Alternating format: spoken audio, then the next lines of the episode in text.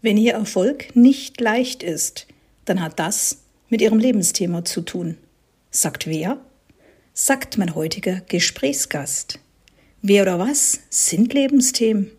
Wie kommen wir inneren Bremsen auf die Spur, die sich in Form von Lebensthemen zeigen? Darum geht es heute.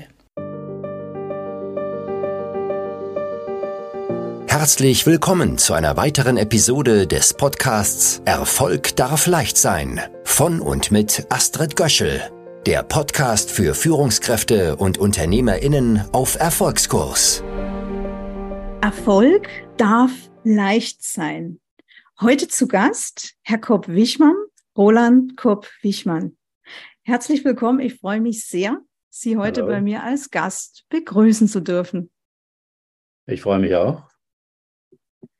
Herr Kopp-Wichmann, Erfolg darf leicht sein. Diese Aussage in Ihren Ohren, ist die glaubwürdig? Und was assoziieren Sie spontan?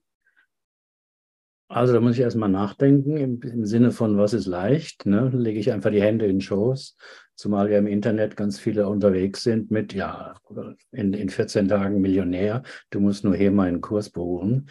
Und die versprechen etwas, was eben so nicht stimmt. Und ich habe ja viele verschiedene Berufe gehabt und da war der Erfolg ähm, nicht leicht. Und in den letzten Jahren kann ich den Satz bestätigen und äh, verstehe den so, wenn man das macht, was man erstens gut kann und ähm, wo man sich auch, wo man sich sicher fühlt aufgrund der Erfahrung und auch erlebt, dass das für, Neu für Leute nützlich ist, dann wird es, wird es, sagen wir mal, ziemlich leicht ist immer noch Arbeit, ne? aber es ist ziemlich leicht. Ähm, und äh, bin froh, dass ich das mittlerweile erreicht habe. Aber das war nicht immer so in meinem Leben. Mhm. Dankeschön. Herr Komm-Wichmann, mit Blick auf Ihren Lebenslauf, auf Ihre Vita, ich habe natürlich recherchiert im Internet, mhm. habe ich gesehen, Sie haben einen sehr ja, kurvigen Lebenslauf, würde ich mal so sagen. Wenn ich das mal so in meinen Worten zusammenfasse, ergänzen Sie nachher gerne. Und was mich auch interessiert ist, was für Sie so das Entscheidende war in Ihrem Lebenslauf. Sie sind gelernter Bankkaufmann, mhm. Operator, Werbetexter, mhm. Versicherungsvertreter, Sie haben Ihr Abitur auf dem zweiten Bildungsweg nachgeholt, haben dann ein Psychologiestudium abgeschlossen.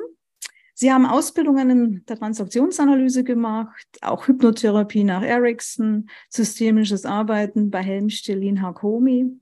Dann haben Sie 1983 eine eigene Praxis und 22 Jahre Lehrtherapeut im Hakomi-Institut gemacht. Und wenn ich das sogar richtig weiß, haben Sie das auch gegründet selber. Mit anderen. Kollegen. Mit anderen zusammen? Ja. Mhm. Dann waren Sie auch freier Mitarbeiter bei Beratungsunternehmen wie Comteam und Janus Team. Und Sie sind seit zehn Jahren spezialisiert auf intensive Persönlichkeitsseminare und Coaching. Da kommen wir natürlich später jetzt dann noch zu sprechen. Ja. Sie sind Jahrgang 1948, ich darf sagen, weil es auch im Internet steht. Ja, ja. Sie Keine Schande. Sie sind verheiratet und haben zwei Kinder. Mhm. Das ist schon ein spannender Lebenslauf. Habe ich da was vergessen? Äh, nö, ist alles drin. Und der spannende Lebenslauf entstand, glaube ich, dadurch, dass ich für, für vieles geeignet bin. Ne? Also Werbetexter und Versicherungen verkaufen hat ja nicht so viel miteinander zu tun. Und aber eigentlich nicht wusste, was ich will beruflich. Also das Anliegen, mit dem auch viele äh, Coaches zu mir kommen. Ich weiß nicht, was ich will und dies und das. Und das war bei mir ähnlich. Und ich habe das halt ausprobiert, dann auch mit den Werbetexten. Das war auch, also da war Erfolg leicht. Ne? Ich saß halt da, einen Kaffee trinken und äh, sich Sprüche ausdenken. Aber es hat mich nicht befriedigt. Äh, und ich habe mit 24 ganz gut Geld verdient, mit Lebensversicherungen verkaufen und dann habe ich aber gemerkt, ja, aber ich kann doch nicht den Rest meines Lebens mit, mit Lebensversicherungen ver, verbringen. Da bin ich einfach unterfordert.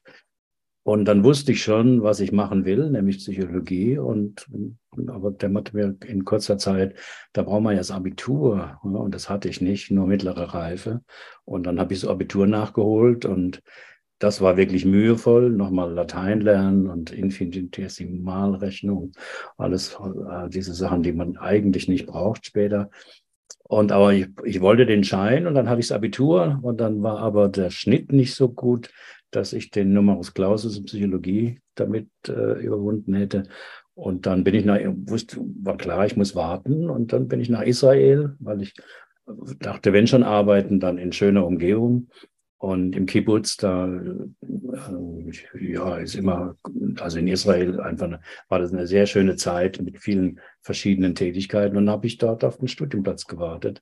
Und nach einem Jahr kam der auch und ich dachte jetzt, oh, jetzt geht's los. Und Freud, Jung und Adler, ja, von wegen. Ne? Wieder Erfolg nicht leicht, äh, sondern. Harte Statistik? Äh, Statistik, Mathematik und die erste große Krise. Und da bin ich in meine erste Selbsterfahrungsgruppe gegangen, weil ich dachte, ich kann, noch, ich kann nicht mehr zurück, ich kann nicht mehr Versicherungen verkaufen und sowas. Was, mache ich denn jetzt?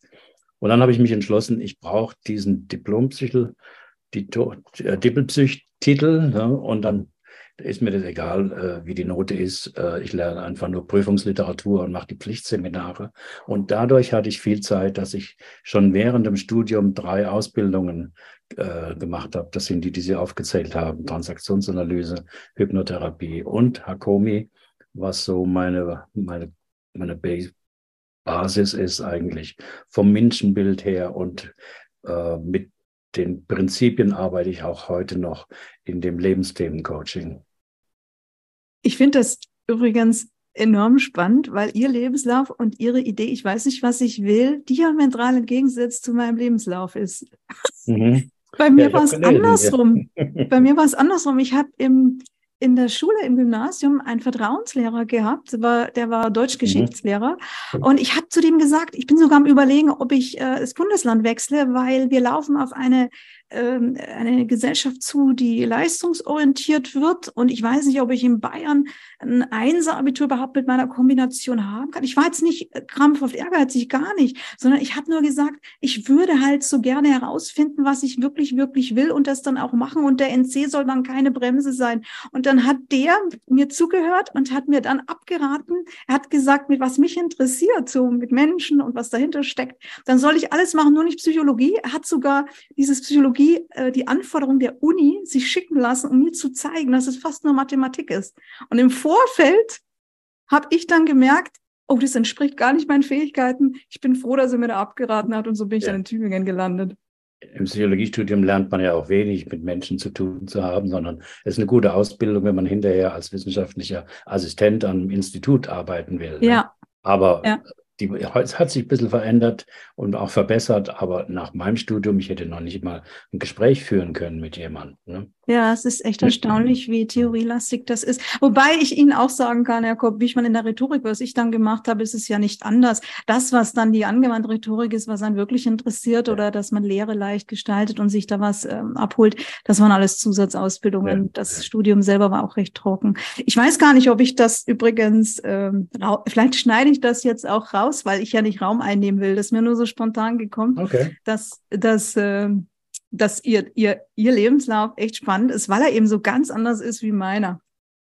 Und mich, ich auch ein Gefühl hatte für, ich kann das machen und das, ja, damit verdiene ich auch irgendwie meinen Lebensunterhalt. Aber ja. ich habe früh auch immer gespürt, aber ich brauche etwas, was auch sinnvoll ist. Und ja. Das ist ja oft ein Thema auch in den, bei den Coaches, die zu mir kommen. Ich habe eine tolle Position und ein tolles Team ne, und es läuft eigentlich. Aber es ödet mich an. Montagsmorgen, wenn ich da hingehe, denke ich, wieder eine Woche, wo, wo die anderen was haben. Ne? Oder ich sitze am Schreibtisch und sitze in den Tel Telefonkonferenzen. Aber es ist, äh, für mich ist es nichts. Ne? So. Ja. Ja. Und, äh, ja, das ja. ist spannend. Und vor allen Dingen, was ich spannend finde, ist, dass Sie dann, das haben Sie auch mal äh, in, äh, in, einem, in, einer, in einem Interview gesagt, Sie haben dann einfach, wenn es nichts mehr war, halt was anderes gemacht. Das ja. finde ich toll, weil das können auch nicht alle. Ich möchte jetzt übrigens Sie und auch die Zuhörer einladen, eine kleine Reise zu unternehmen. Wir werden eine kleine Bildungsreise unternehmen nach einer von mir entwickelten Lernarchitektur und das wird wie folgt gehen. Wir werden ja uns jetzt in Kürze einmal anschauen, wie Sie es schaffen und äh, mit, mit, mit einem bestimmten Thema, äh, dass wir uns genauer anschauen, dass der Erfolg leicht erfolgen kann und dass sie eben auch innere Bremsen ja aufspüren durch ihr Wirken und ihr wirksames Coaching. Und da werden wir einmal vier Räume durchschreiten. Wir werden zunächst in die Denkbar gehen, das Thema Andenken. Dann werden wir in die Machbar gehen. Da möchte ich wissen, wie funktioniert's? Dann gehen wir in die Beobachtbar. Beobachten, die halten ja immer inne und an bestimmten Stellen was zu beobachten. Und dann gehen wir in die Weiterdenkbar. Ich mhm. fasse dann am Schluss zusammen und dann haben Sie am Schluss den Staffelstab, schließen ab, sagen das, was, was Sie noch sagen möchten oder auch ankündigen möchten oder Ihre Assoziation nochmal zum Thema Erfolg darf leicht sein. Vielleicht ist Ihnen da noch was eingefallen. Und äh, so werden wir vorgehen. Okay. Wir starten also jetzt mal in der Denkbar. Und da hätte ich natürlich gerne jetzt erstmal gewusst, ja, für die Zuhörer, die davon noch nie was gehört haben, was genau sind Lebensthemen? Lebensthemen sind letztlich Glaubenssysteme. Und wie alle Glaubenssysteme weiß derjenige nicht, dass das, was er da denkt oder sein Verhalten beeinflusst, dass das ein Glaubenssystem äh, ist, sondern er denkt, nein, nein, das ist die Realität und so gehe ich damit um. Und die Lebensthemen bilden sich ganz früh in den ersten zehn bis zwölf Lebensjahren, weil ein Kind in auch, auch, was weiß ich, in einer, in einer guten Familie vor bestimmte Themen gestellt wird, wo es eine Strategie finden muss. Also beispielsweise äh, kommt ein zweites Geschwister auf die Welt ne, und das Erstgeborene merkt eine massive Veränderung. Die Eltern oder die Mutter haben weniger Zeit und äh, damit muss das Kind umgehen. Hm? Und jetzt gibt's aber nicht 25 Möglichkeiten, damit umzugehen, sondern eigentlich immer nur eins, zwei oder drei. Also man kann sich beschweren. Ne? Mensch, und das merkt man ja bei Geschwistern, dass die oft ähm, das zweite Kind irgendwie die, ich sag mal, zwei Wochen lang ganz nett finden und dann aber so Fragen kommen wie, bleibt das jetzt immer bei uns? Ne? Oder können wir das auch zurückschicken? Ne? Oder, oder irgendwie hm, äh, Kissen in, in, ins, in die Wiege stecken und so. Also das Kind kämpft, weil es spürt, ich verliere etwas. Ne? In vielen Situationen. Und also handelt es sich um Verlustangst. Ja, und, und es braucht eine Strategie, weil es kann mhm. der Situation nicht entkommen. Dann kann ich sagen, mhm. jetzt das hier nicht, ich suche mir eine andere Familie. Und es kann natürlich Terror, jetzt gibt es äh, Strategien, es kann Terror machen, krank werden, auffällig werden oder sowas, um die Aufmerksamkeit der Eltern oder der Bezugsperson doch noch zu kriegen. Ähm, oder die andere Möglichkeit ist, es zieht sich halt aus dem Kontakt zurück und sagt, ich brauche euch eigentlich auch nicht. Ne? Ich, ich habe meine Bücher ne? oder ich habe meine Fantasiewelt und da bin ich die Hauptperson. Und das ist gemeint mit Lebensthemen. Und das Kind äh, findet immer eine Strategie, die funktioniert. Mhm. Und das ist einerseits das Gute und andererseits das Verhängnisvolle, weil als Erwachsener in einem ganz anderen Kontext gibt es eine große Wahrscheinlichkeit, dass äh, derjenige dieselben Strategien, weil die eben unbewusst auch angelegt sind, ähm, äh, übernimmt. Und ähm, aber an was ich hätte natürlich mehr Möglichkeiten, aber ähm, das ist nur Theorie. Ne? Das heißt, jemand, der sich zurückzieht, weil er sagt, ich brauche das gar nicht und ähm, äh, ja, erlebt aber, dass er, sagen wir mal, seine Bedürfnisse und Wünsche zurückstellt. Hm.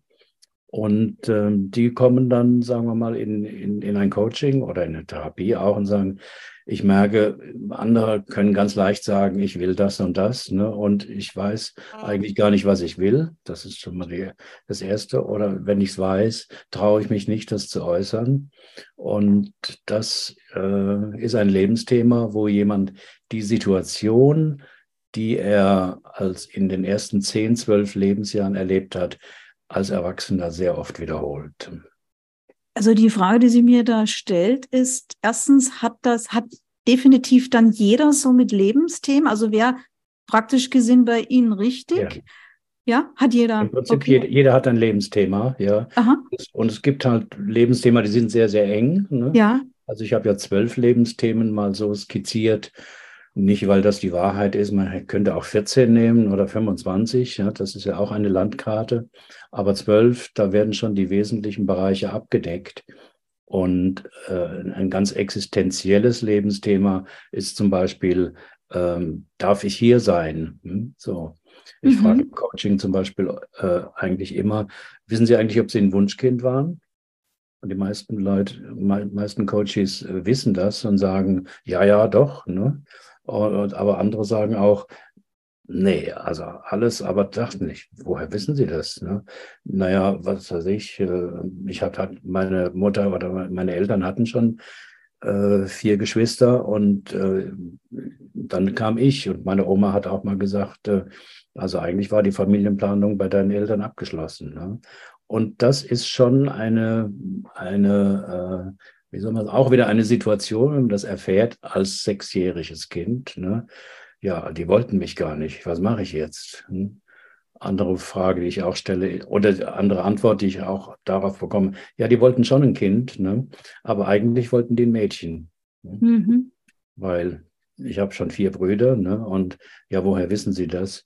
Das hat mir mein Vater mal gesagt, als ich ihn fragte, was hast du denn bei der Geburt gedacht oder gesagt? Und sagte, das ist mir peinlich, ne? aber mein erster Gedanke war, so eine Scheiße.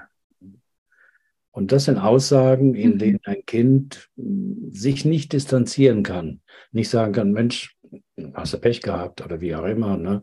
sondern das Kind nimmt, äh, überlegt, wie hängt das miteinander zusammen Entwickelt und das dann Schuldgefühle zwangsläufig oder das kann, kann es auch sein? sein? Ja, ja, ja, okay. das kann gut sein. Ne? Habe eine Fallgeschichte mal geschrieben, äh, wo eine Klientin, äh, Mutter war im Stress und die Tochter hat gehört, ähm, wenn du nicht auf der Welt wärst, wäre ich heute Ärztin. Mhm. Und das ist, sagen wir mal, so ein, ein Schuldvorwurf, der natürlich auch nicht stimmt. Ne? Aber das Kind kann nicht sich distanzieren und zur Mutter sagen, jetzt mal mal halblang, ne? also kann ich da nichts zu tun. Ich habe mich da nicht auf die Welt gebracht. Ne? Sondern das Kind sucht, oh, meiner Mutter geht es nicht gut, ne? das möchte ich nicht. Kinder wollen ja immer kooperieren. Ne? Mhm. Und was kann ich tun? Ja, ich kann versuchen, die Schuld, die ich eigentlich nicht habe, zumindest nicht zu vergrößern. Und jetzt kommt es darauf an, wie die Familie ist, wie die Geschwister sind, welcher Platz ist noch nicht besetzt. Und entweder beschließen solche Kinder, wenn ich ganz, ganz gut bin in der Schule, ne, dann freuen sich die Eltern, wenn ich nur Einser bringe. Und dann werden die sehr, kann es sein, dass die sehr leistungsorientiert werden. Oder sie haben das Gefühl, am besten, ich hab, bin irgendwie ganz still, ganz habe keine Wünsche und beschwere mich nie, beschwere mich nicht, so wie meine Brüder. Hm, und höre auch öfters, Mensch, du bist so pflegeleicht. Du sitzt stundenlang da und, und spielst und liest deine Bücher. Das heißt, jemand zieht sich zurück und die Strategie ist, ich brauche auch gar nichts von den anderen. Ich gehe in Distanz und es geht mir trotzdem gut. Mhm. Das sind so ganz typische Le Überlebensstrategien, eigentlich psychische Überlebensstrategien, die den Menschen ähm, unbewusst sind, aber sagen wir mal, als Erwachsener kriegen die vielleicht ein Feedback. Mensch, in einer, in einer Runde, wo alle reden, du sagst eigentlich nie was, aber du bist auch, hast du auch was zu sagen. Ne? Wie kommt das? Ach, ich weiß es nicht. Äh, die anderen reden ja genug. Ne? Also derjenige hat dann gute Erklärungen, warum er das macht. Aber der eigentliche Grund, der Konflikt, wie ich das nenne, der innere Konflikt, den kennt äh, in der Regel kein Klient wirklich. Den kennt kein Klient wirklich. Und das heißt im Umkehrschluss oder ja auch, dass wir zwar denken, dass wir selbstbestimmt handeln, aber möglicherweise im Drehbuch folgen, das vorgegeben ist oder die Verhaltensweise sich daraus entwickeln, ja. die wir im Grunde erst wirklich bewusst steuern können, wenn wir sie entdeckt haben mit, mit Hilfe der Lebensthemen. Sehe ich das richtig? Kann das so sehen? Ja, ja, wenn wir entdeckt haben, Mensch, heute mein Leben als 35-Jährige, habe alle Möglichkeiten. Ich weiß das auch theoretisch, ne? Mhm. aber ich handle nicht entsprechend. Ne? Ja. So. Ja, ich und, weiß es und ich komme nicht in die Umsetzung. Genau. Und wenn man mich fragt, warum, ich weiß es auch nicht. Es ist blöd, ich würde gerne, mhm. aber wenn ich in der Situation bin, wenn mich jemand fragt, ne, was willst du denn, ne, dann sage ich, hm, ich weiß nicht, was willst du denn? Ne? Man richtet sich, man kümmert sich um die Wünsche des anderen. Ne? Ja. Und diese Konflikte ähm, bewusst zu machen, das ist äh, Sinn und Zweck im Lebensthema Coaching. Sehr das spannend, sehr spannend. Ja, und in der Denkbar würde mich auch noch interessieren, wie trägt denn die Beschäftigung mit den eigenen Lebensthemen dazu bei, dass das Leben oder der Erfolg in einem bestimmten Bereich dann auch wirklich leichter wird? Also wo, wie spürt man das dann oder wie merkt man das? Naja, man, man spürt, also ich mache ja nur drei Stunden das Coaching. Ja, da kommen wir nachher noch in der Machbar drauf, wie das ganz genau geht.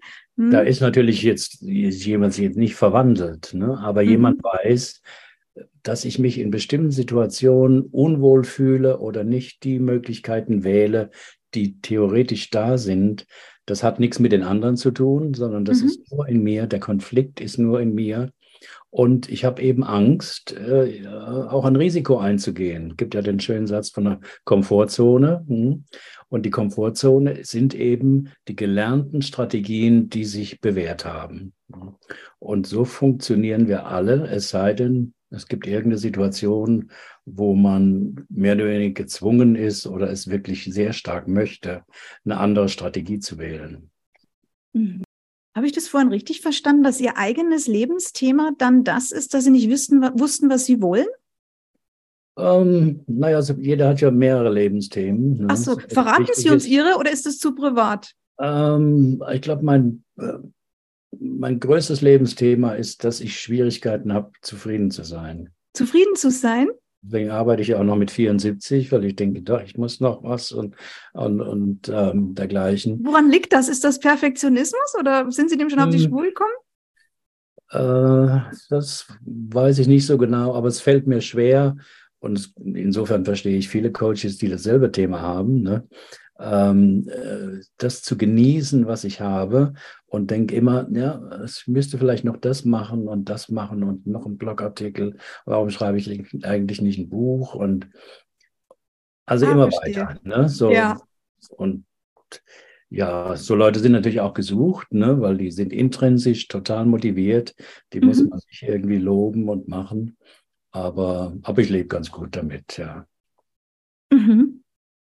Herr Kopp-Wichmann, wie spüren Sie denn die Lebensthemen auf? Also wie gehen Sie da auf Spurensuche, um verborgene Muster oder verborgene Konflikte zu finden?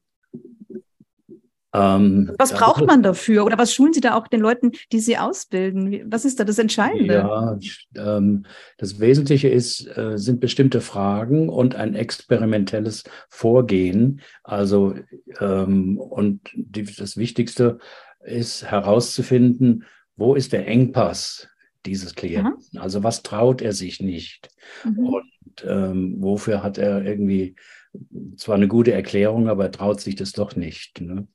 Und ähm, das kann der Klient nicht sagen. Also ein häufiges Thema ist äh, Prokrastination. Ne? Also ich schiebe alle Termine raus und Rechnungen bezahle ich erst nach der dritten Mahnung. Ich weiß, dass das blöd ist, sagt mhm. die Klientin. Ne? Aber ich kann nicht anders. Jemand anderes sagt, doch, Sie müssten einfach die Rechnung sofort bezahlen, wenn Sie reinkommen. Ja, das weiß ich, aber ich mache es nicht. Ja. Tipps also, helfen dieses, nicht weiter. Ja, also dieses, mhm. diese äh, Verhaltensweisen, wo der Klient selber erkennt, das ist blödsinnig, aber ich kann nicht anders. Da ist meine Erklärung äh, von der Theorie her, ähm, das Symptom, also das symptomatische Verhalten, aufschieben, ist nicht das Problem, sondern es ist die Lösung. Mhm die, und zwar die Lösung für einen inneren Konflikt. Und der innere Konflikt ist, alle wollen irgendwie über mich bestimmen. Ne? Da kommt eine Rechnung rein und ich so, soll jetzt dazu gebracht werden, die zu bezahlen. Und wenn das ein Thema ist, nämlich ein, die Autonomie, ein Autonomiethema, jemand fühlt seine Autonomie bedroht, dann geht er in den Widerstand und sagt, und ich zahle sie nicht. Obwohl er rational natürlich weiß, das ist Blödsinn, was ich mache. Ich habe eine Leistung dafür bekommen, natürlich muss ich die zahlen. Ja, aber jetzt nicht. Ne? Mhm. Selbe Problem, Leute, die bei jedem Meeting fünf Minuten zu spät kommen ich lasse mir von anderen Leuten nicht vorschreiben, wann ich mein Büro verlasse. Aber das ist unbewusst. Die Leute sitzen ja. nicht da und sagen, ich lasse die jetzt warten, sondern, ach, mit was für in fünf Minuten geht die Sitzung los, oh, da ein Telefonat, ich gehe mal schnell dran. Jemand, der diesen Konflikt nicht hat, weiß, wenn ich jetzt den Anruf annehme, komme ich zu spät zum Meeting. Das will ich nicht. Ne? Aber der andere mit dem Autonomiekonflikt, dem kommt das gelegen und der überblickt auch nicht, wie das da mit reinspielt. Und diese symptomatischen Verhaltensweisen deuten auf einen inneren Konflikt hin. Mhm. Und den versuche ich aufzuspüren. Und zwar habe ich eine bestimmte Technik, indem ich äh, die Leute kurz in Achtsamkeit äh, ja, führe. Das klingt schon, klingt schon zu groß. Ich sage ihnen einfach, ich hab, möchte gerne was mit ihnen ausprobieren. Und zwar, ich sage ihnen einen Satz, einen positiven Satz, und ich hätte gern, dass danach sie den Satz sagen. Nicht zu mir, sondern so vor sich hin. Und ähm, Sie sollen über den Satz nicht nachdenken, stimmt er jetzt oder den kann man ja so verstehen und anders, sondern äh, ich möchte gern, dass Sie einfach die Augen schließen, sich nach innen orientieren und beobachten, was an inneren Reaktionen in Ihnen passiert, wenn Sie diesen Satz sagen. Innere Reaktionen sind Körperempfindungen, Gefühle, Gedanken.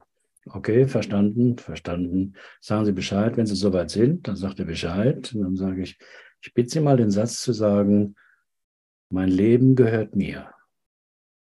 Und dann sagen die das, mein Leben gehört mir. Und ich sehe schon ein Stück weit an der Mimik manchmal hm, so. Und dann frage ich sofort nach, nach fünf, sechs Sekunden, was für eine Reaktion ähm, hatten Sie, haben Sie denn beobachtet? Ja, das ist ganz eigenartig. Also ich weiß ja, dass der Satz stimmt und den würde ich jederzeit unterschreiben, aber irgendwie hat sich meine hat sich meine Brust zusammengezogen. Ne? So. Oder da kam, oder mein Herz wurde plötzlich äh, schneller. Mhm. Und in dem Moment wissen Sie, dass Sie jetzt an dem Konfliktpunkt sind, der sich bemerkbar macht? Ja, dass wir auf einem guten Weg sind mhm. in Richtung des Konflikts. Ne? Mhm. Weil, ich, und das, über, das sage ich auch dem Klienten, ähm, aber das ist ja interessant, ne? dass sie da Herz, Herzklopfen bekommen, weil die Sätze, mit denen ich arbeite, sind immer Tatsachen. Angenommen, ich hätte Ihnen jetzt den Satz gegeben, bitte mal zu sagen, heute ist Mittwoch. Da hätten Sie gesagt, heute ist Mittwoch. Mhm. Ohne Gefühl, ohne Hinterfragen. Nicht, ja, wirklich, er sagt das. Ne? Und das können, hm, für mich ist heute Dienstag. Ne? Tatsachen hinterfragt man nicht. Der Satz, mein Leben gehört mir, ist auch eine Tatsache. Aber die Klienten erleben entgegen ihrer Erwa äh, Erfahrung oder Erwartung dass der Satz für sie nicht eine gefühlte Erfahr Erfahrung ist. Ne? Es geht also nicht, was da jemand darüber denkt, ne? sondern ich frage dann auch, ähm, stimmt der Satz emotional für ja. Sie? Hm? Ja. ja. Und ich. Und ich weiß ja aus dem, aus dem Anle Anliegen, ich habe ja einen, einen, Fragebogen den Klienten geschickt, äh, wo es klemmt, wo, wo, er sich bedrängt fühlt. Ne? Und da steckt ja auch schon der Konflikt ein Stück weit drin. Ne? Ja, äh, ich habe mal eine Frage spontan. Was ja. glauben Sie, bekomme ich am häufigsten, wenn ich den Menschen den Satz gebe, Erfolg darf leicht sein, lassen Sie das mal in Ruhe wirken. Was glauben Sie? Ja, das glauben die wenigsten. Ja. Ja, ja.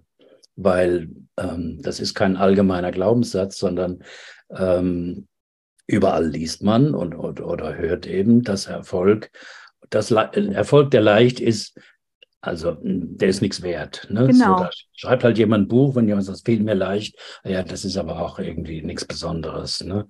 Das ist ja. so ein bisschen drüber. Ne?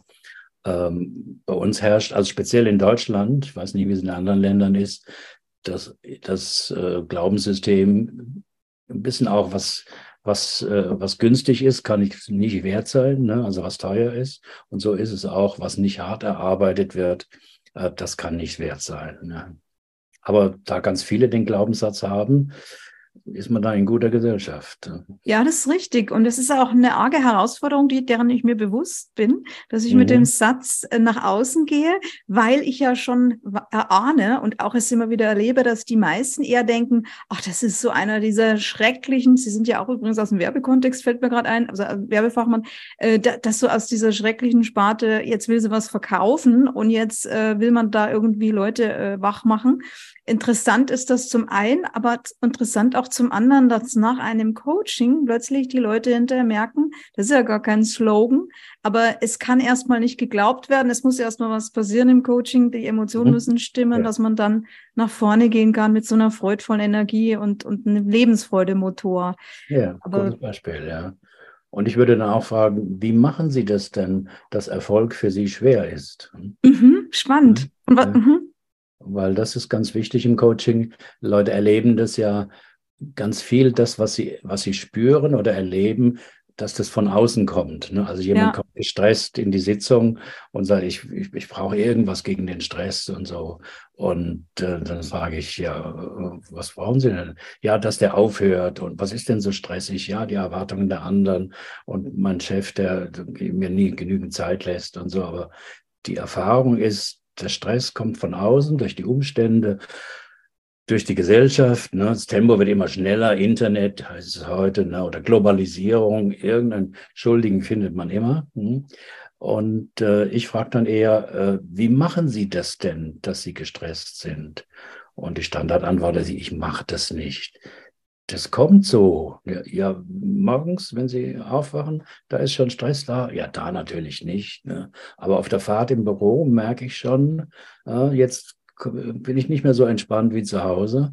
Und da kann man jemandem deutlich machen, dass da eben, der denkt an was. Das nächste Meeting, Mensch, hoffentlich klappt das gut. Oder da sehe ich wieder den blöden Kollegen, dass, das, dass der Stress vor allem auch durch Gedanken und Glaubenssysteme entsteht. Und das wissen die meisten nicht, ne, sondern die, die, sind überzeugt.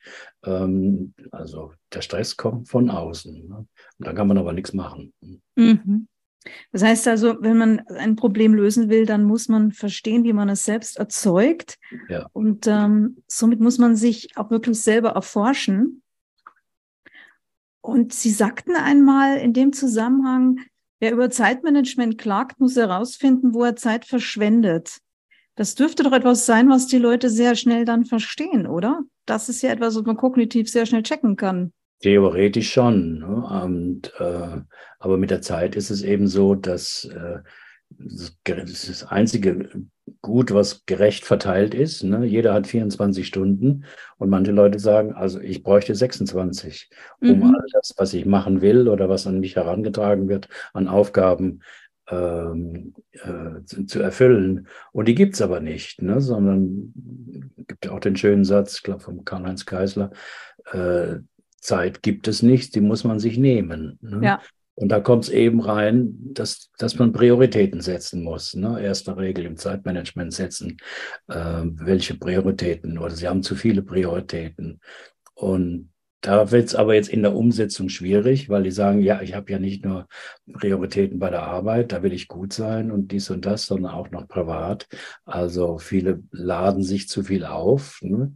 und erleben dann, dass sie abends im Bett liegen, total KO und keine Ruhe finden. Und auch dahinter vermute ich einen Konflikt. Deswegen finde ich manche Zeit, Zeitmanagement-Seminare zu kurz, weil da werden halt Tipps, ja, jetzt machst du halt Prioritäten und ordnest die und dies und das. Aber das eigentliche Thema aus meiner Sicht ist, dass diese Menschen äh, eben Schwierigkeiten haben, Nein zu sagen. Nein zu sagen zu Erwartungen von anderen, ach, könntest du mal schnell, ne? aber auch Nein zu sich selber. 80-20-Regel, das reicht doch jetzt. Ne? Das muss ich doch, Stichwort Perfektionismus, was Sie vorhin erwähnten, das muss jetzt nicht 100 Prozent sein. Aber jeder Perfektionist weiß, das ist eigentlich blödsinnig, dass ich das jetzt noch zweimal durchgehe. Ich weiß, das ist, das stimmt so. Und selbst wenn es ein kleiner Fehler wäre, äh, kostet mich das nicht den Job. Aber der Konflikt, ich muss perfekt sein, der eben auch mit einem, mit einem inneren Konflikt zu, zu, zusammen ist, der ist so stark, dass jemand sagt, ach, ich gucke nochmal drüber. Ne? Mhm. erlaubt sich jemand offensichtlich nicht, die Fehler zu machen. Ja. Ähm, Weil er schlechte Erfahrungen damit gemacht hat. Also mhm. Perfektionismus hat auch viel damit zu tun, dass, äh, dass man nicht anerkannt und nicht geliebt wird. Ne? Das mhm. ist aber so weit aus dem, aus dem Erfahrungshorizont des Klienten raus. Ne?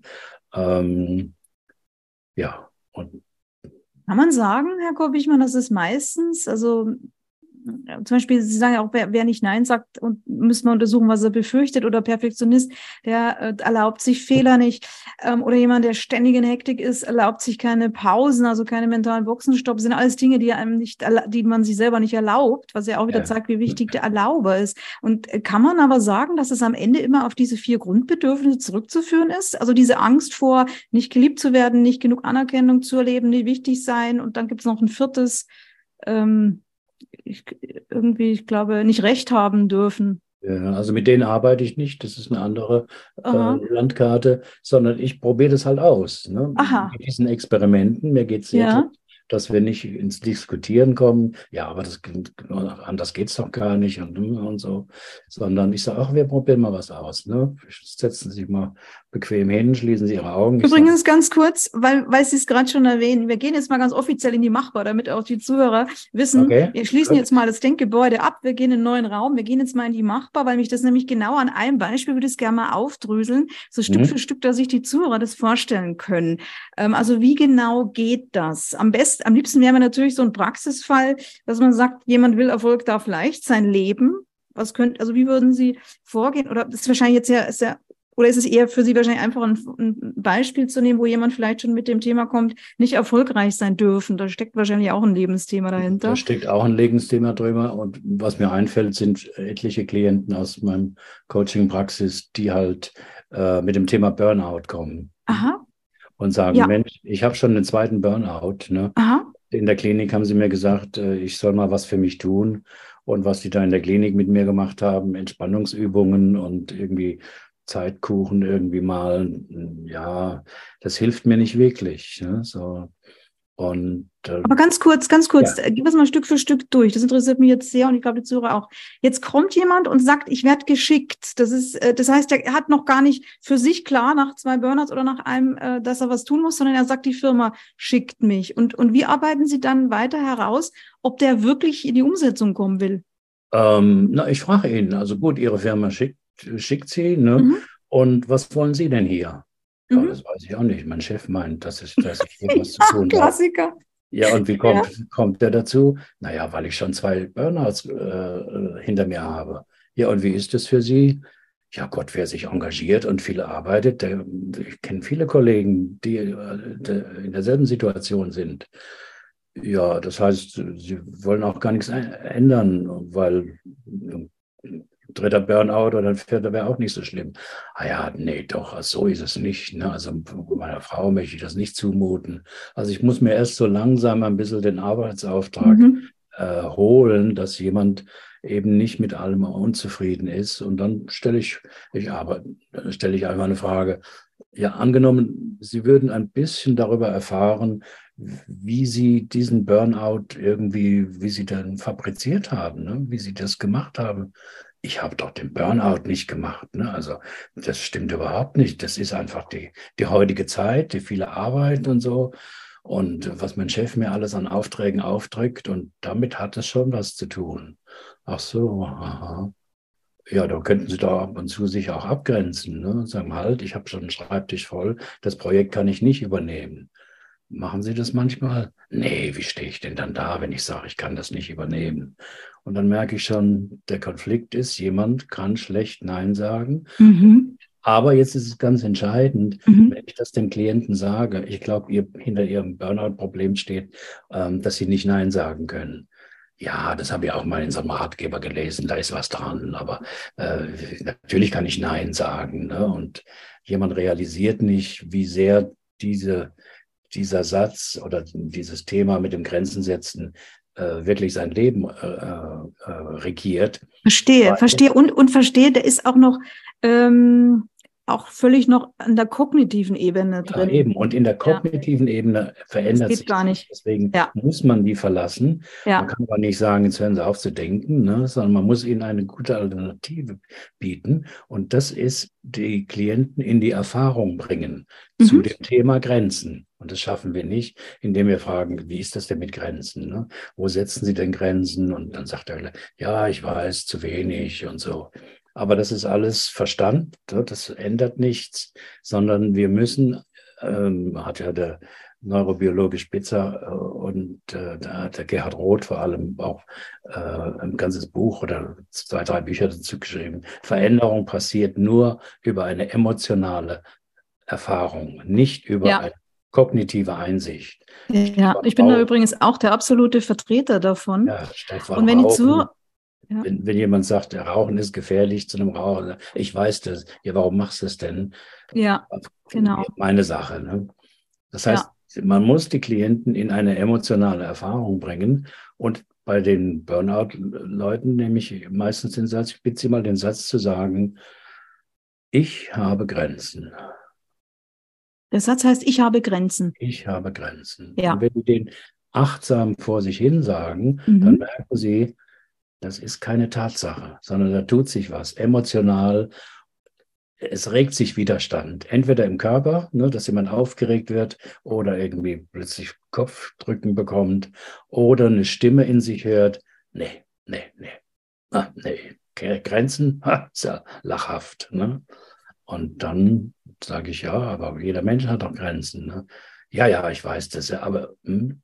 und er erlebt den Satz, der, der Satz ist ja auch eine Erlaubnis. Die Sätze, mit denen ich arbeite, sind im Großen und Ganzen immer Erlaubnisse, von denen ich annehme, die hat der Klient nicht. Ne? Mhm. Burnout-Klienten haben eben nicht die Erlaubnis, ich habe Grenzen und ich bin schon ganz nah an der Grenze. Folglich muss ich oder darf ich jetzt äh, Nein sagen. Mhm. Für die Burnout-Patienten kommt der Zusammenbruch immer völlig überraschend. Mhm. Ich äh, was, setze mich ins Auto und fühle mich gut und plötzlich kann ich den Zinsschlüssel nicht reinstecken, weil meine Hand so zittert. Ne? Mhm. Für die, die, Partner, für die Kollegen ist es keine Überraschung, dass derjenige jetzt einen Burnout hat. Die sagen, mich wundert nur, dass er ist, erst jetzt kommt. Ich habe ja. gesehen, wo du drauf, zukomm, äh, drauf zuläufst. Und wir haben sogar mal drüber gesprochen und du hast es aber abgetan, weil ich habe Grenzen für diesen Menschen ein Verbot ist. Ne? Mhm. Und dann kann man eben gucken, wo kommt das eigentlich her. Ja. Mhm. Und weil Sie das Ganze ja online machen, ähm, mhm. ist es äh, so, das ist, äh, ist wahrscheinlich auch für die Zuhörer wichtig, damit sie die wirklich in die Emotion vom Verstand her in die Emotion bringen, ähm, sagen sie oft, dass die, der Einzelne die Augen schließt, weil mit geschlossenen ja. Augen die Menschen dann mehr zu sich finden. Ist das richtig? Ja, das ist die Achtsamkeit. Ja. Also das, das äh, ist das Gesetz von Signal und Rauschen. Mhm. Ähm, die Achtsamkeit setzt das Rauschen herab. Wenn ich mit demjenigen diskutiere, ne, ist zu viel Rauschen da und ja. die, die, Bedeutung des Satzes, äh, ich habe Grenzen, dringt nicht durch. Und deswegen benutze ich die Achtsamkeit. Heute ist das ja mhm. ein enormer Hype geworden. Ich habe die Achtsamkeit vor, ich glaube, vor 45 Jahren kennengelernt bei meinem amerikanischen Trainer. Und er hat auch gesagt, wenn du mit Menschen arbeiten willst, nicht miteinander reden und dies und das, also nur begrenzt. Sie müssen etwas erleben. Hm? Und daraus ist auch diese Technik entstanden. Und wenn jemand erlebt, dieser Satz, ich habe Grenzen, von dem er kognitiv weiß, ja, der ist in Ordnung. Wenn ich aber Angst, Angst kriege und denke, oh Gott, oh Gott, nee, nee, nee, dann weiß, weiß ich, weiß der Klient, ganz komisch, ja, ähm, jetzt sind wir an einem wichtigen Punkt und ich weiß es auch. Und wie geht das dann weiter? Dann, äh, was passiert dann? Wir gucken, wir gucken, ähm, wie diese Landkarte, ich darf keine Grenzen haben oder mhm. ich darf sie auch nicht äußern, wo die eigentlich herkommt, wo diese äh, Strategie, für mich gibt es keine Grenzen, selbst wenn ich äh, fast ganz erschöpft bin, kann ich immer noch. Und es sind oft Kinder, die aus Familien kommen, wo sie Verantwortung tragen mussten, die eigentlich zu viel war. Also klassischer Fall. Die Eltern trennen sich mit, der Klient ist damals neun, ne? und vorher war er, durfte er Kind sein und plötzlich ist ganz klar, ähm, die Kindheit ist vorbei, weil die Mutter muss arbeiten und da gibt es aber noch zwei kleine Geschwister. Ja, wer muss sich um die kümmern? Der Klient mit neun Jahren. Ne? Muss also irgendwie einkaufen oder das, was die Mutter vorbereitet hat, irgendwie, äh, äh, also muss Elternpflichten übernehmen. Mhm. Und er tut es auch, er kann es auch, weil da ist natürlich auch ein Stück weit Gratifikation drin. Er fühlt sich auch aufgewertet. Ich bin jetzt ganz, ganz wichtig. Ja? Ich mhm. ersetze irgendwie äh, einen Erwachsenen und er kann sich nicht wehren. wehren. Theoretisch schon, aber er kann nicht sagen, nee, mache ich nicht. Also hm, mir doch egal, weil er sieht, die Mutter ist am, am Limit. Ne? Und wenn er jetzt äh, nach Hause kommt äh, von der Schule und spürt, ach, am liebsten würde ich mich jetzt auf die Couch legen oder Fußball spielen, aber meine beiden kleinen Geschwister, die wollen ja irgendwas, ne? ich muss mich um die kümmern und es ist sonst niemand da. Dann mhm. lernt man eben, obwohl man keine Lust hat, keine Kraft, keine Motivation, über diese Grenzen hinüberzugehen. Und es klappt. Ne? Es mhm. klappt, weil es sein muss. Hm? Und das ist die Überlebensstrategie. Ja, und abends, wenn die Mutter nach Hause kommt, sagt sie vielleicht manchmal, mein Gott, Junge, wenn ich dich nicht hätte. Ne? Ja. Es ist toll, wie du das alles schaffst. Mhm. Also ohne dich weiß ich wirklich nicht. Ja? Und da spürt er, ist ein Stück Anerkennung ja? und gleichzeitig, gleichzeitig spürt er, ich bin unersetzlich. Ne? Also wenn ich nicht da wäre und immer wieder über meine Grenzen, nicht nur der Kraft, sondern auch der Motivation gehe, ähm, dann würde es hier zusammenkrachen. Und dasselbe sagt der erwachsene Klient, wenn ich sage, wenn ich Vorschläge machen würde, Mensch, Sie sind doch oft sehr belastet, warum delegieren Sie denn nicht? Ne? Sie haben doch ein Team. Dann mhm. kommen die Standardantworten. bis ich jemand anders was das erklärt hat, was ich will, da habe ich es ja sel selber schnell gemacht. Oder wenn ich delegiert habe, weiß ich nie, ob die das so gut machen, wie ich es machen würde. Und da ja, da merkt man dann, ja, so hält jemand diese Strategie, die vielleicht heute nicht so notwendig wäre wie damals. Da gibt es Optionen, wie er die aus seinem, aus seinem Katalog streicht und sagt, nee, nee, es, eigentlich kann nur ich das machen. Okay, verstehe. Ich fasse für mich nochmal zusammen, Herr Kuppwichmann. Ja. Das heißt, es kommt einer, zum Beispiel jetzt hier, sein Thema ist Burnout. Äh, dann ist es so, dass Sie mit dem sprechen. Im zweiten Schritt lassen Sie den die Augen schließen und konfrontieren ihn mit einem bestimmten Satz. Ja. Dann äh, passiert was, weil der ja bei dem Satz Unbehagen spürt. Mhm. Und dann fragen Sie ihn als nächstes, also dann fragen Sie ihn, oder Sie kommen dann wahrscheinlich automatisch auf das, äh, auf das Erleben in der Kindheit und dann erzählt er Ihnen was. Ja. Und ja. dann, was passiert dann als nächstes? Wenn, wenn er naja, dann Ihnen erzählt hat, dass er, dass er so seine Rolle hatte früher, wie geht's dann weiter? Naja, ich, ich äh, sage mal, ich äußere Verständnis dafür, dass das damals wirklich äh, nicht anders ging. Mhm. Und ähm, wie, er das, wie er das aus heutiger Perspektive sieht. Ne? Und ähm, frage auch danach, ja, aber was was, was geschah denn mit Ihren Bedürfnissen in der Zeit, wenn Sie irgendwas mhm. gebraucht haben und so. Ne? Und dann merkt man die zweite wichtige Strategie, nämlich ich brauche nichts. Diese Menschen haben eine starke Unabhängigkeit, Unabhängigkeit Unabhängigkeitsbedürfnis. Deswegen mhm. Delegieren sie auch nicht, weil da würden sie sagen, ich brauche dich. Hier, mach das mal bitte, äh, übernimm das mal bitte. Und das kriegen sie aber nicht über die Lippen. Ne? Und auch diese Strategie teste ich dann. Ne? Mhm. Beispielsweise, ich bitte Sie mal einen Satz zu sagen, in, nur in Achtsamkeit. Ne? Und der Satz lautet, ich bitte Sie mal zu sagen, ich brauche dich. Und der Satz ist auch eine Tatsache unter Menschen. Ne? Wir, wir brauchen einander, wir sind soziale Wesen. Mhm. Aber Menschen mit, mit einem Burnout, nicht nur damit, mit dem Thema Unabhängigkeit, ich will niemanden brauchen, die sagen den Satz halt nicht einfach so. Ich brauche dich. Ja, mhm. Stimmt. Heute ist, heute ist Mittwoch. Ja, also kein, kein, kein Widerstand, kein Gefühl, kein, kein ablenkender Gedanke. Und dann sage ich, ähm, wie geht es Ihnen bei dem Satz? Ähm, ja, so, das, den erlebe ich, wenn ich den Satz wirklich meinen würde, das ist ja äh, eine Schwäche. Ne? Ich mhm. brauche dich und so. Und, äh, und wenn jemand anders das zu Ihnen sagt, ne, ja, das ist in Ordnung, dann weiß ich, kann ich den unterstützen und helfen. Aber für sich selber sind die so identifiziert mit diesem, ich brauche nichts, ne, ich bin stark genug. Ne. Und dann mache ich noch eine Technik, so, sogenannte Stuhldi Stuhldialog, ähm, der, wo es auch um Emotionen geht. Das heißt, ich lasse die imaginieren, dass ein wichtiger Elternteil, der Vater oder die Mutter, in dem Beispiel, worüber wir reden, würde ich den Vater nehmen, äh, dass sie den mal auf einen virtuellen Stuhl setzen. Dann mhm. frage ich erstmal, wie geht es Ihnen, wenn Ihr Vater da sitzt? Ne?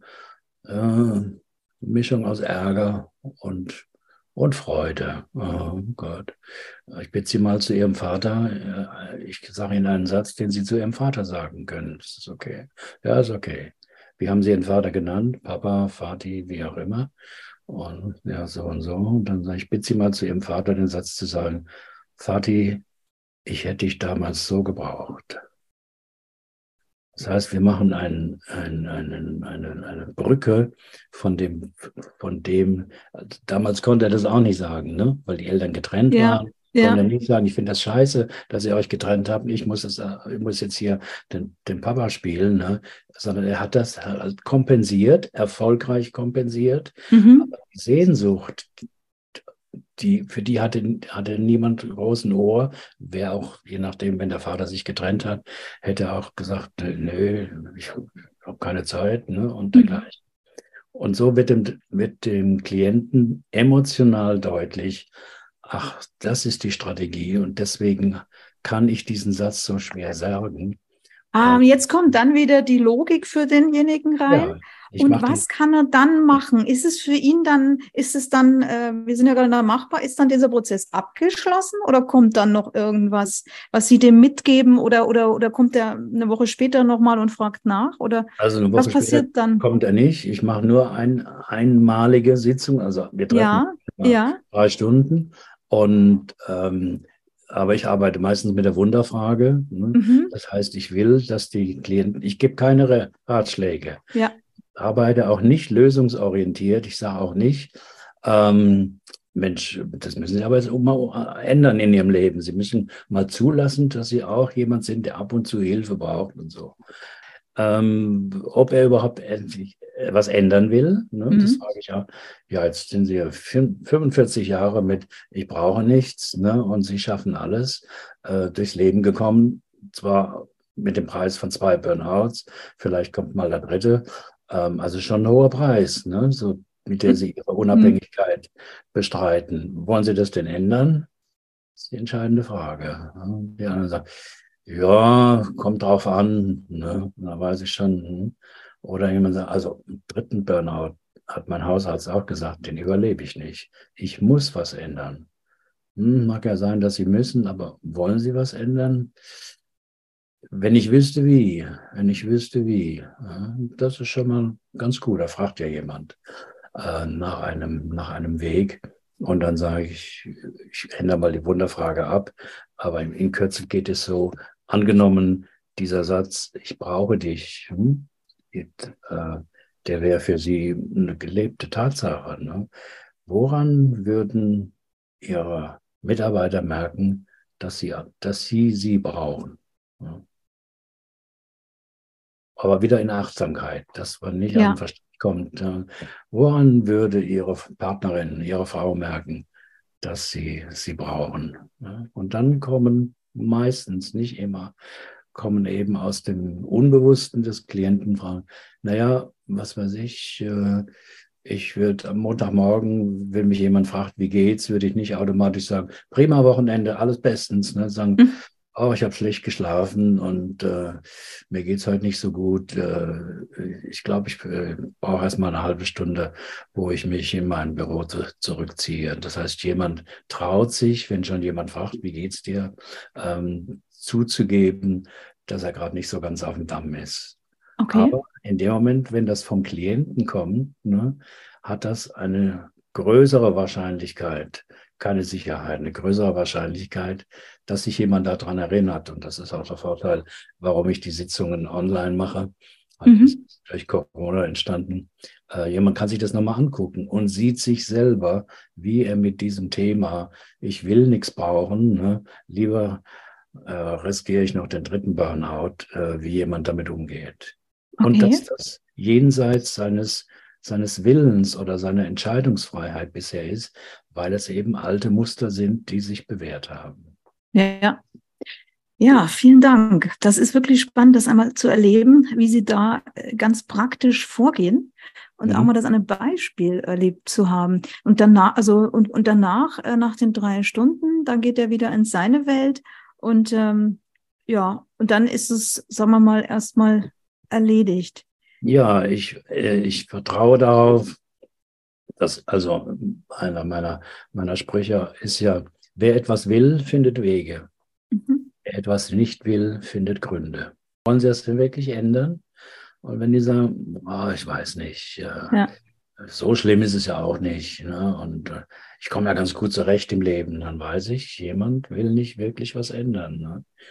Und, äh, und deswegen ist es so wichtig, dass das aus dem Klienten kommt und ja. man sich alle klugen Sprüche und äh, Ratschläge sparen kann. Die ja. kriegt er ja schon von, vom, vom Partner, von Freunden, vom Chef. Kriegt er ja schon, aber hat nichts gebracht, weil der Konflikt und die Überzeugung, ich habe keine Grenzen, ich brauche nichts, so stark ist. Und ja. die Hoffnung ist, dass in der Sitzung ihm klar wird, warum er das alles ablehnt. Ne? Weil früher hatte er auch keine Möglichkeit, Nein zu sagen, sich abzugrenzen. Ist mir zu viel, ich will nicht.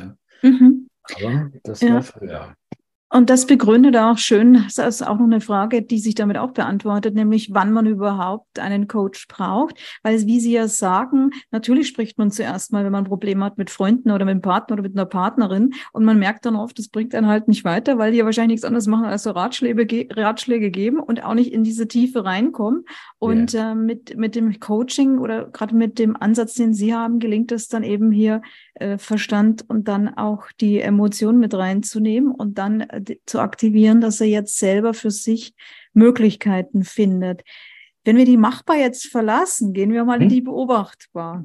Ja. Unser dritter Raum für heute. Ähm, wir haben uns ja gerade schon darüber unterhalten, wann so ein Coaching, also wie es jetzt stattfindet. Und wir haben uns auch unterhalten, wann so ein Coach ähm, erfolgreich ist. Also Sie sagen ja, äh, der wird Wege finden, wenn er welche finden will. Das reicht. Ähm, Frage, wann ist für Sie denn, wann gehen Sie mit einem richtig guten Gefühl äh, nach dieser Sitzung raus? Und haben Sie es auch schon erlebt, dass äh, Leute so richtig unzufrieden dann waren, weil sie herausgestellt hat, das sind die dann, die eben Gründe finden, aber keine Möglichkeiten dann in Anspruch nehmen wollen, sich zu verändern. Also aus meiner Sicht ist das Entscheidende immer, wie viel Kontakt zu seinen Gefühlen hat jemand mhm. als Co Coachee. Kann er das wirklich äh, spüren, dass seine bisherige Strategie irgendwie ähm, äh, ja, der Preis zu hoch ist. Ne? Und ich habe das Gefühl, für mich ist ein erfolgreiches, erfolgreiches Coaching, wenn ich sehe, wir haben äh, den, den hauptsächlichen Konflikt emotional erfasst und der Klient hat auch mitgekriegt, dass das, dass das der Konflikt ist, der ihn im Leben, im Leben begleitet und ihm viele Möglichkeiten verbaut, aber dass er das macht. Mhm. Und äh, ich merke es dann, sagen wir mal, in der letzten Viertelstunde, ich frage ja dann immer, ne, so Ihr Anliegen ursprünglich war das und das, wie geht's Ihnen denn jetzt? Ne? Und ob dann jemand sagt, ach, da waren schon ein paar interessante Gesichtspunkte dabei. Da weiß ich, das war nichts. Ne? Dann wissen Sie, das war nichts, okay. Ja, wir haben, wir haben ihn nicht erreicht, ne? aber mhm. nicht, also, hm? ähm, und wenn jemand sagte, äh, also ich weiß jetzt, dass was ich anders machen müsste, ne, was weiß ich, mich mehr äh, anderen zuzumuten oder mehr zu brauchen oder mich abzugrenzen. Ja. Aber ich habe ganz schön Schiss davor. Ne? Und dann bekräftigt, bekräftigt das, äh, ihre, ihre Angst ist ganz berechtigt, weil die anderen kennen sie ja bisher mit der Strategie und finden das ganz gut. Ne? Wenn sie plötzlich anfangen, sich abzugrenzen ne? und nicht zur Verfügung stehen, wird ja kaum einer ihrer Freunde oder Mitarbeiter sagen, ah, das finde ich aber jetzt gut, ne? dass du meinen Wunsch abschlägst. Sondern die sagen, was ist eigentlich los mit dir in den letzten Wochen? Du bist so komisch, komisch. Früher konnte man dich fragen und du warst zu allem zu haben und jetzt überlegst du erstmal, ob du das willst und ob du das machen willst und so. Also das Feedback der Umgebung ist in den selten Fällen, seltensten Fällen positiv, weil mhm. die haben sich damit arrangiert. Ja. Und ähm, Verstehe. Und ich, ich biete ja den Klienten an, äh, mir zu schreiben in ein paar Wochen, was daraus geworden ist. Ja. Und ich würde mal sagen, ein Viertel etwa nutzt diese Chance. Ein Viertel. Ein Viertel, ja. Mhm ähm, hat auch damit zu tun, ähm, Menschen wollen sich ja nicht verändern. Das wissen Sie bestimmt auch als Fachfrau. Ja, unser Gehirn ist halt auch sehr faul. Ja, genau. Menschen wollen sich besser fühlen. Mhm. Das ist 100 Prozent. Aber zum besser fühlen muss man auch was, muss man auch was anderes machen. Und das wollen Menschen nicht. Ich auch nicht. Komfortzone. Mhm. Ne?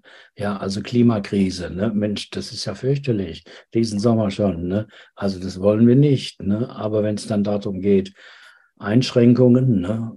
Hm, wollen ja. wir nicht. Die Debatte das, um die Windräder, ja. hm, so.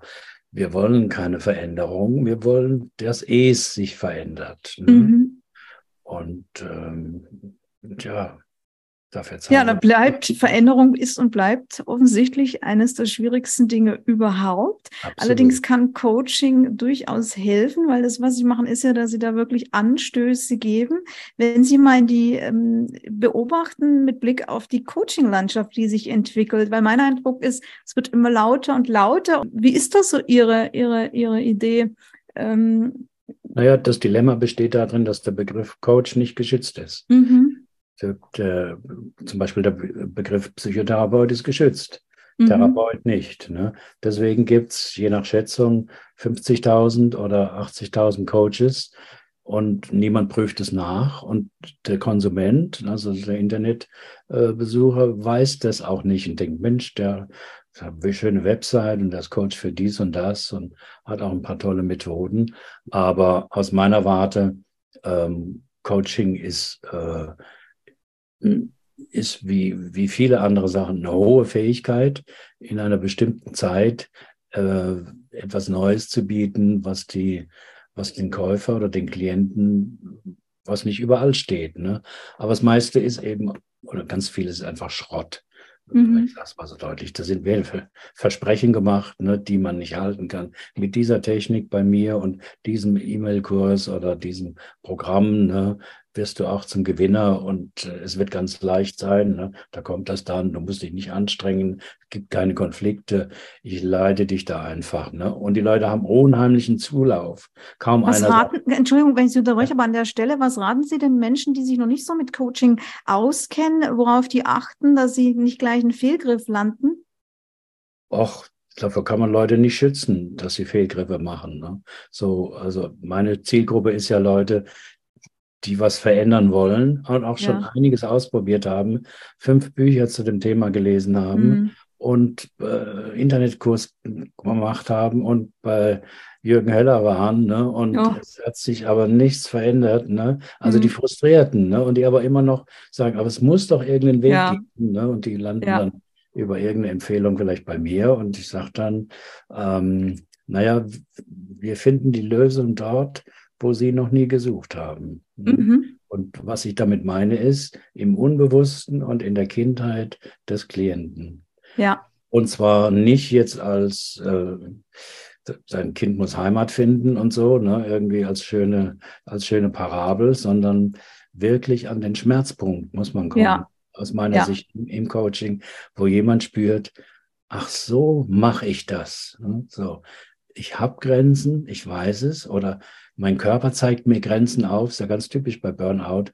Der kommt ja nicht über Nacht. Der ja. bildet sich über Monate und Jahre, weil jemand gelernt hat, die Warnsignale des Körpers oder der Psyche zu negieren und klein zu reden. Das macht er nicht, weil er doof ist, sondern das gehört zu seiner Überlebensstrategie, weil er denkt, sonst bin ich empfindlich und dies und das. Und wenn ich nicht alles irgendwie hier stütze und mache, ähm, dann bricht doch alles zusammen. Ja, Stimmt also für mich ist das übrigens total schlüssig und auch sehr wertschätzend ist dieser Ansatz schon allein deshalb, weil man ja eben im Grunde dem, anderen, dem anderen zu verstehen geht, grundsätzlich, äh, das, was du bisher gemacht hast, das hatte mal einen Sinn. Ja, und äh, genau. jetzt ist es, jetzt ist es nur an der Zeit, das nochmal zu überlegen, weil jetzt bist du auch in einem Alter, wo du dann nochmal selber das ändern kannst übers ja. Denken, übers Handeln und dann stellt man da sozusagen die Weichen nochmal neu. Ja, und genau das ist aber schwer, hm, mhm. weil ähm, die Methoden haben sich, ähm, äh, haben sich ja bewährt. Hm? Mhm. Und also, ein, weil wir vorhin über, über äh, ob jemand ein unerwünschtes Kind ist und so gesprochen haben, warum diese Frage wert ist, weil dahinter steckt oft das Lebensskript, äh, niemand will mich und ich bin aber da, ich muss das irgendwie ausgleichen. Ne? Mhm. Da arbeite ich zum Beispiel mit so Menschen mit dem Satz, ich bitte Sie mal den Satz zu sagen, ich bin ein Geschenk. Weiß natürlich oder aus Erfahrung, das, das sagt die, die Klientin nicht einfach so, ich bin ein Geschenk, sondern da geht der Hals zu, da kommen die Tränen, ne? dann sagt sie, das kann ich nicht sagen. Ich sage, mhm. wieso? Das ist doch auch ein normaler Satz, also ein, ein, eine Tatsache, äh, weil jeder Mensch ist ein Geschenk, hm? nicht für jeden, aber jeder Mensch ist eine Bereicherung. Und ich forsche eben nach, wenn sie kein Geschenk sind, was sind sie denn dann? Und dann kommt automatisch die Antwort oder sehr schnell die Antwort, na, ich bin eine Belastung. Ich bin ein Störfaktor. Ja, so fühle ich mich auch in Gruppen, in unserem Arbeitsteam. Und ich mhm. will das immer ausgleichen, indem ich noch länger äh, da bleibe und die Arbeit für andere irgendwie mitmache. Ich gehe mit Ihnen jetzt nochmal in die Weiterdenkbar. Ja. Weil Sie sagen, dieser Satz an den, also Stärken, Stärken und Schwächen, Schwächen ist Quatsch. Man geht sofort an die Schwäche. Ähm, so nach der Grundüberlegung, ich mache es mal für die Zuhörer kurz deutlich, dass Sie eben sagen, dass man die Pflanze exakt beim fehlenden Nährstoff unterstützen muss und somit nicht die Frage, äh, was ist da, sondern die Frage eher nach dem Mangel, also die Schwächung okay, eben ja. entscheidend ist. Justus von Liebig, ja. Bitte, das ist von? Justus von Liebig. Ne? Von Justus von Liebig ist das, genau. okay. Ja. Und ich finde es nicht nur ein schönes Bild, sondern auch ein Schlüssig, also es klingt auch nach schlüssigen Konzept. Und da wollte ich Sie einmal fragen, mit dieser Grund, äh, ob Sie, ob Sie auch zufällig den japanischen Professor Omura kennen? Nein. Professor Omura, der hat nämlich an einer Stelle in der gleiche Richtung gedacht, nur in einem anderen Kontext.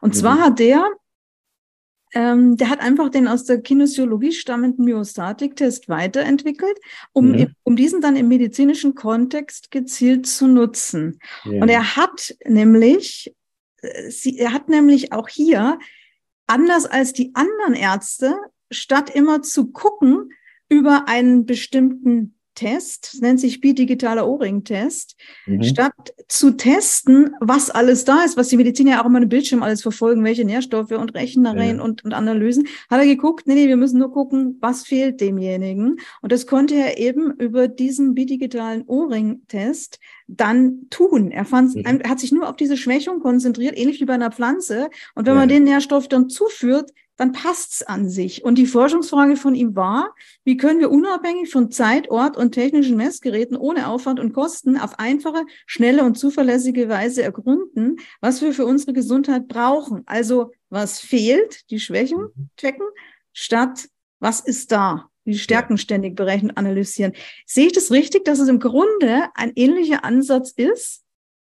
Ja, in irgendeinem Blogartikel habe ich auch meine Methode mal mit der Kinesiologie. Die machen das ja mit dem Armtest. Ne? Mit dem so, Armtest dann die Kinesiologie, ja, so, genau. Und, und äh, gucken einfach, ja, welche Potenz von diesem Homöopathikum brauchst du denn? Ja, das weiß der Klient nicht. Ja, dann probieren wir es mal aus. Man nutzt also auch das unbewusste Erfahrungswissen des Klienten und ja. plötzlich geht eben der Arm runter oder bleibt stabil und dann hat man die Antwort. Und ich mache das mit der Achtsamkeit. Ne? Ja, und das ist jetzt das, warum ich so, so, so interessiert bin, da auch nochmal nachzufragen äh, und, und auch nochmal nachfragen bei der Weiterdenkbar jetzt, weil, weil ähm, das Entscheidende ist ja, sagen Sie ja auch, dass man eben neben dem Kopf, die Vernunft, äh, eben auch dann die tiefer geht und die Emotionen, die Glaubenssätze, ja. die den versteckten Konflikt findet. Und was ich nämlich ähm, ähm, eben mich mir dann überlegt habe, ist, dass es dass sie das, was sie mit ihrem Ansatz machen und auch mit der Sprache und mit dem Satz im Grunde ja ähnlich ist, vergleichbar ist mit diesem, ich arbeite jetzt mit diesem äh, aus dem mhm. Wingwolf herkennend, mit ja. diesem Test, äh, den der Umura allerdings erfunden hat und der jetzt im also im psychotherapeutischen Kontext auch übernommen werden kann, um bei Coaching das anzubieten. Äh, und dass man dann eben über diese äh, Konstellation Zeigefinger, Daumen hier äh, testet. Man lässt die Leute aber auch die Augen schließen oder ich lasse die oft schließen, damit sie äh, sich auf sich konzentrieren. Ja. Und dann ist das ähnliche Phänomen. Ja. Ein Satz wird gehört und plötzlich merkt der Einzelne, ich kann ihn aber nicht wirklich gestärkt glauben. Ja, der Körper antwortet, der Satz stimmt nicht. Ja, und ist es vergleichbar mit dem, was ja, Sie machen? Absolut vergleichbar, ja. Okay. Ja, das ist wirklich sehr interessant. Und das ist ja für Leute, die bei, beim Heilpraktiker mal waren und diesen kinesiologischen Test gemacht haben, sehr eindrucksvoll. Was weiß ich, wenn man sagt, ähm, denk, jetzt denk mal an Zucker, ne, oder ich gebe dir ein Stück Würfelzucker und dann sagt, oh ja, mag ich gern. Und was das mit der Kraft macht. Ne? Und das Ja. ist halt Logik gar nicht zu vergleichen. Ja. Es schadet doch nicht, ne? sagt der Verstand. Aber der Körper sagt, nee, Zucker ist nicht gut für mich. Und Ja. das ist so eindrücklich. Und ich finde, solche Erfahrungen braucht man auch im Coaching, dass der Klient mir nichts glauben muss. Ne? Ja. So, ach, es wäre gut, wenn man Grenzen hätte oder wenn man sich Ja. als Geschenk sehen würde, ne? ähm, sondern ähm, dass eben der Satz etwas in einem auslöst, wo man sagt, ah, das ist aber seltsam. Ja. Ja. Aber und ich ja, persönlich, ich Ja. persönlich finde das so unfassbar interessant, weil ich komme ja von der Rhetorik her und eben ja, äh, die psychologischen Dinge, die habe ich mir immer nur in Zusatz, also nicht nur, sondern in, in Zusatzausbildungen dann erarbeitet. Und was ich halt interessant finde, ist, wenn man von der Rhetorik kommt, da geht es stets um das Ziel der Glaubwürdigkeit. mhm. Und wenn man das jetzt nämlich auf, äh, aufs Coaching dann überträgt, dann ist das, finde ich, total schlüssig. Und ich habe es auch schon bei einem in anderen Interview bei einer, mit einer Zeitgeistforscherin beschrieben, dass der Dialog den Verstand und Seele führen können. Da gibt es ein schönes Zitat, vielleicht kennen Sie das auch, das ist ein Dialog. Und dann sagt der Verstand, der Verstand fragt, was könnte wichtiger sein als das Wissen? Mhm. Das Gefühl und mit dem Herzen sehen Mhm. antwortet die Seele. Und ich habe lang gebraucht, um zu merken, dass das zwar ein schöner Dialog ist, aber dass, er, dass die dritte Dimension fehlt, weil Mhm. es ja darum geht, dass wir hier merken müssen, es ist ein Konflikt, es ist so eine Entweder-Oder-Logik, die uns ja. Ja. gar nicht weiterbringt. Und dass man dann überlegt, wie bringt man es zusammen? Und ich finde, das sind ja Ansätze, die dann es zusammen äh, einerseits was bewirken können und andererseits aber auch klar machen, dass der Verstand und das Wissen extrem wenig hilft, Ja. wenn man in die Veränderung will. ja. Also, Also- ohne Emotionen. Ein weiteres Element oder weiterer, wie sag mal, ja, Element, mit dem ich arbeite, ist das äh, Modell des inneren Teams. Mhm. Das sage ich auch äh, Klienten, erkläre das denen kurz, weil die Probleme von, von, von Menschen entstehen immer dann, wenn ein Teil von diesem, ein Persönlichkeitsanteil dieses Menschen auf dem inneren Regiestuhl sitzt. Ob Ja. das jetzt der Perfektionist ist oder das innere Kind oder der Rebell oder der Bestimmer, gibt immer Probleme Mhm. weil unser Leben ist, vollzieht sich eben in Polaritäten und eine Mhm. Polarität ist der, meinetwegen der Perfektionist, aber die andere Polarität, das ist schon gut so, es muss nicht alles hundertprozentig sein, die hat keine Stimme im inneren Orchester des Klienten. Das weiß der aber nicht. Ne? Und da gibt es eben auch, deswegen komme ich drauf, eine dritte Instanz, das ist Mhm. ein Teil und das ist das Ich. Also Mhm. wie bei Sigmund Freud, da Ja. gibt es das Es und das Über-Ich und Mhm. Die liegen immer in Konflikt. Ne? Und es braucht das Ich, das eben relativ ruhig, auch ohne Gefühle sagen kann, in der und der Situation, glaube ich, ist das und das das Angemessene. Und dann sind wir in der Selbststeuerung, oder? Die ist ja, mir immer so wichtig. absolut. Ja. Und Ja. diese, so leben aber ganz viele Leute nicht. Ich auch nicht, wenn ich ein Problem habe, dann sitzt irgendein Teil von, von mir auf dem Regiestuhl und sagt, das lässt du dir nicht gefallen und überhaupt. Und, und ich bin aber so identifiziert, ich erkenne das nicht, höchstens vielleicht hinterher. hm. Und das ist wichtig, Klienten zu vermitteln, wie sie ihr Problem aufrechterhalten. hm. Mhm. Mhm. Ist es für Sie äh, von Vorteil, ein Psycho studierter Psychologe zu sein im Hinblick auf die Leute, die zu Ihnen kommen? Oder ist es eher ein Nachteil, weil, äh, weil man ja flapsig, haben Sie auch immer auf Ihrer Homepage geschrieben, ja häufig Psychologen immer unterstellt, dass sie von eigentlichen Leben keine Stefan Ahnung haben, Macke, was bei äh, ihrem Lebenslauf ja gar nicht zutrifft. Also ich glaube, man braucht schon einen guten Grund und es ist nicht einfach nur Neugier oder die Liebe zu den Menschen, warum man Psychologie studiert. Und bei mir war es auch so, ähm, äh, ja, ich wollte irgendwie wissen, wie geht es eigentlich zwischen Menschen. Ich bin Einzelkind, insofern fehlen mir viele Erfahrungsmöglichkeiten, äh, glaube ich zumindest. Und mich hat das aber interessiert, wie ist das eigentlich mit den Gefühlen? Und Mhm. ich hatte keine, ja, es war eine Frage für mich und daran sieht man schon den Mangel. Und im Psychologiestudium dachte ich, ich kriege Antworten. Dem war aber nicht so, aber die Frage hat mich trotzdem nicht losgelassen und ist auch heute noch so, dass ich das mit am spannendsten finde, ähm, wie Menschen so ja, funktionieren und sich begrenzen oder über Grenzen hinübergehen. Und ich bin froh, dass ich das in meinem hohen Alter immer auch noch ganz praktisch mit Menschen machen darf. Ja, das klingt, klingt enorm, enorm spannend. Und es scheint Ihre Berufung zu sein. Oder Sie haben Ihre Berufung dadurch noch gefunden.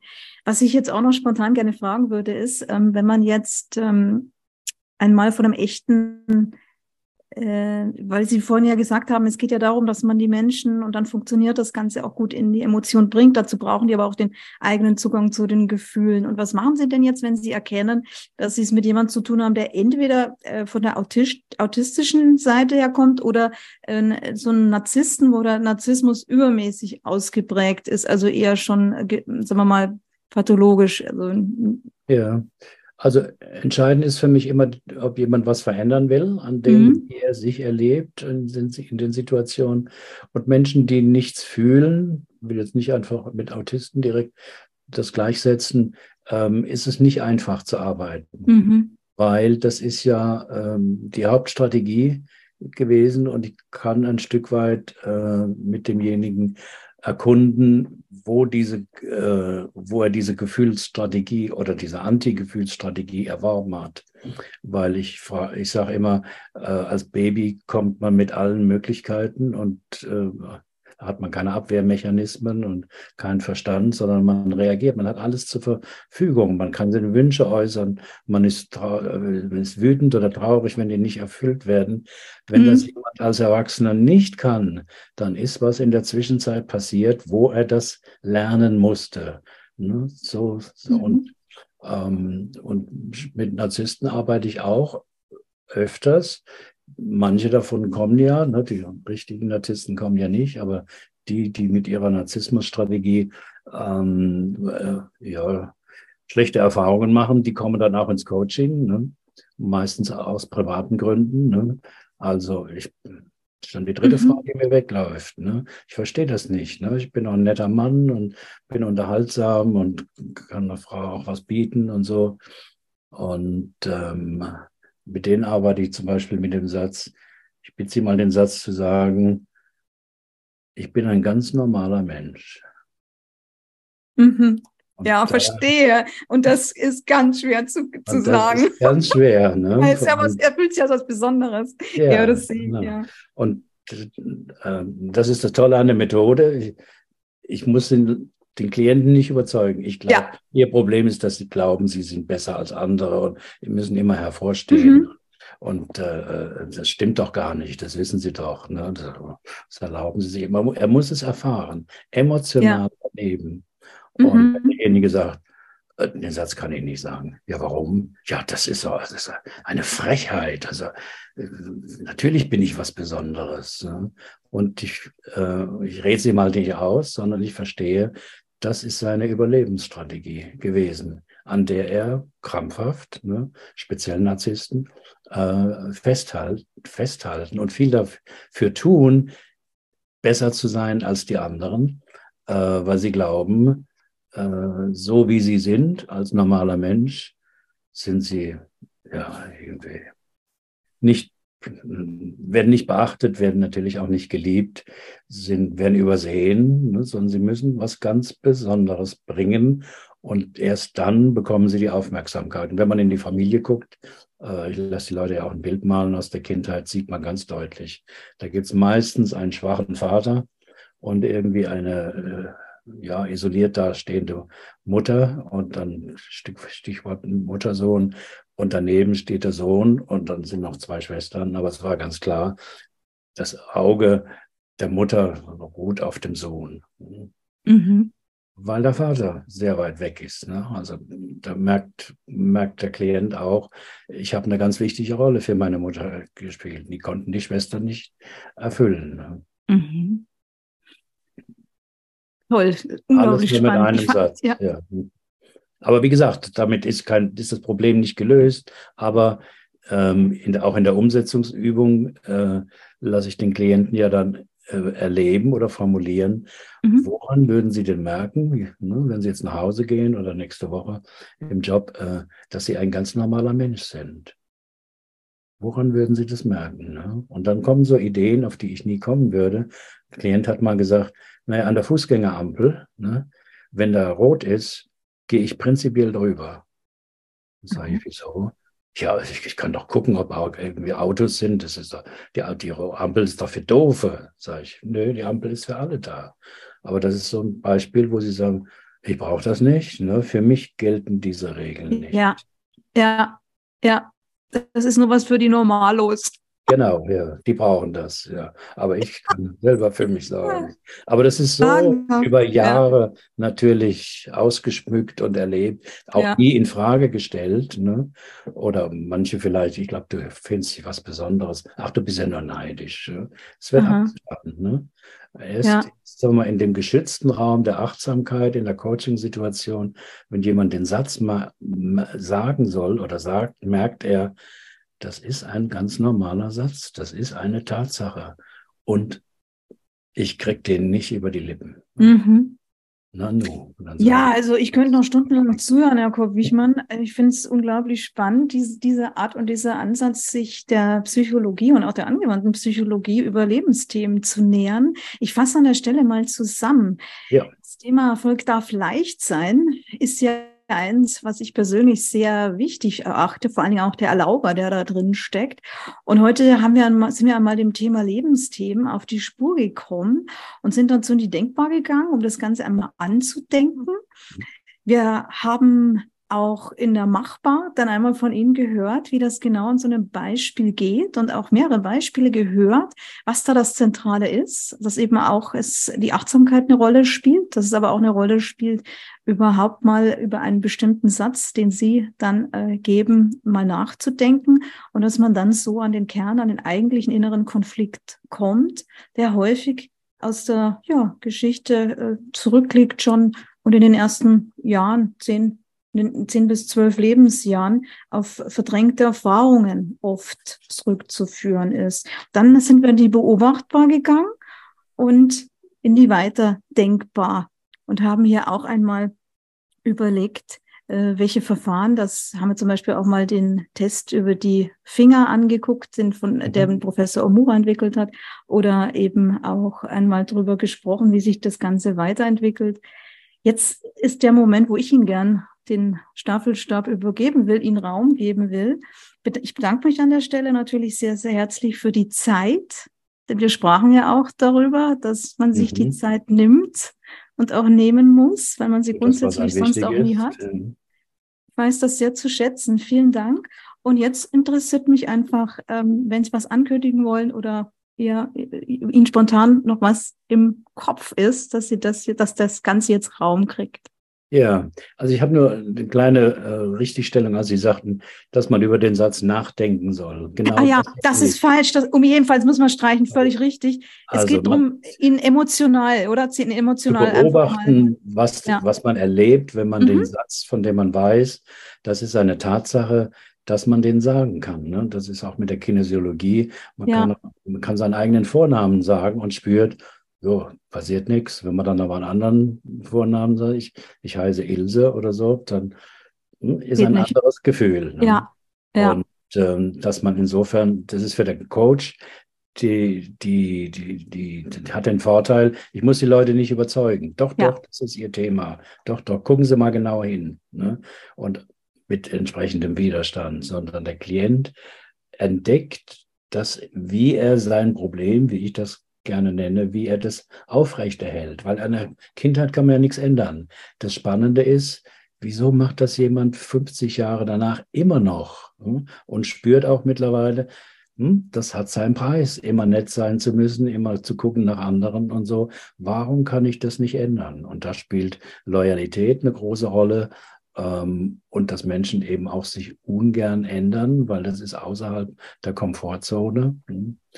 Und äh, anzukündigen direkt habe ich nichts, äh, weil äh, beziehungsweise in meiner Fort ich äh, äh, biet, äh, biete Fortbildungen an zu diesem viermal zwei Tage eine Fortbildung für Der Leute, Fortbildung? schon mit Leuten arbeiten, mit Klienten und aber ich habe ganz viele, die haben eine systemische Ausbildung und sagen, ja, das ist schon ganz gut, aber ich habe das Gefühl, man kommt nicht tief genug. Ne? Mhm. So.